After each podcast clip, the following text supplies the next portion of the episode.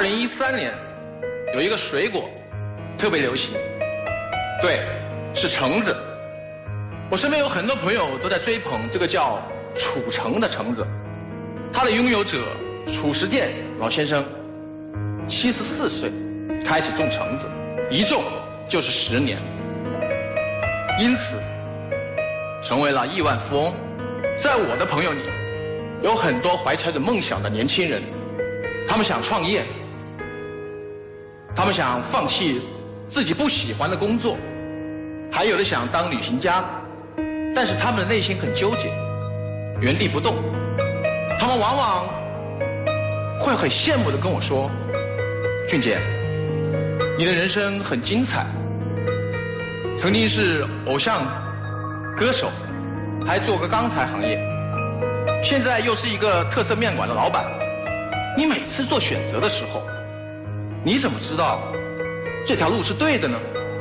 我的回答是说。其实我也不知道是对是错，但我选择了。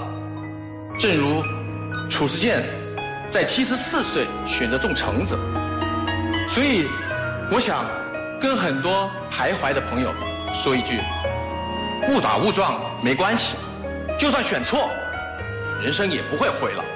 你说的不对，不要误导家长和孩子，孩子们那么小。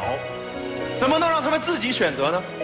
我们家长要帮孩子们少走一些弯路，我们家长要阻止孩子们犯我们曾经犯过的错误，我们要抓着孩子的手，为他画出美丽的人生。我们要帮他选幼儿园、选小学，让他学奥数、学钢琴，帮他选中学、选大学，帮他选一份稳定的工作，再帮他选一个我们满意的媳妇儿，这样。他们的人生就能幸福快乐，一帆风顺，对吗？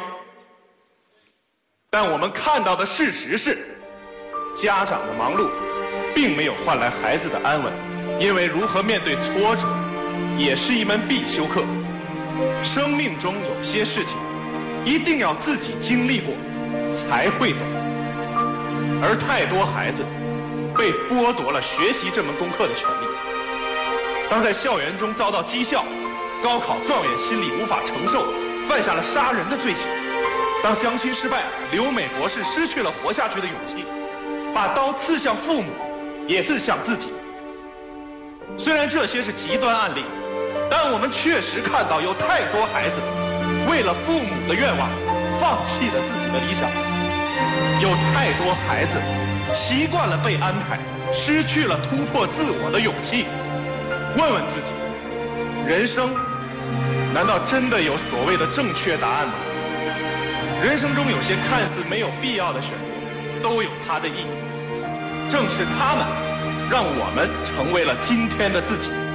就算选错，人生也不会毁了。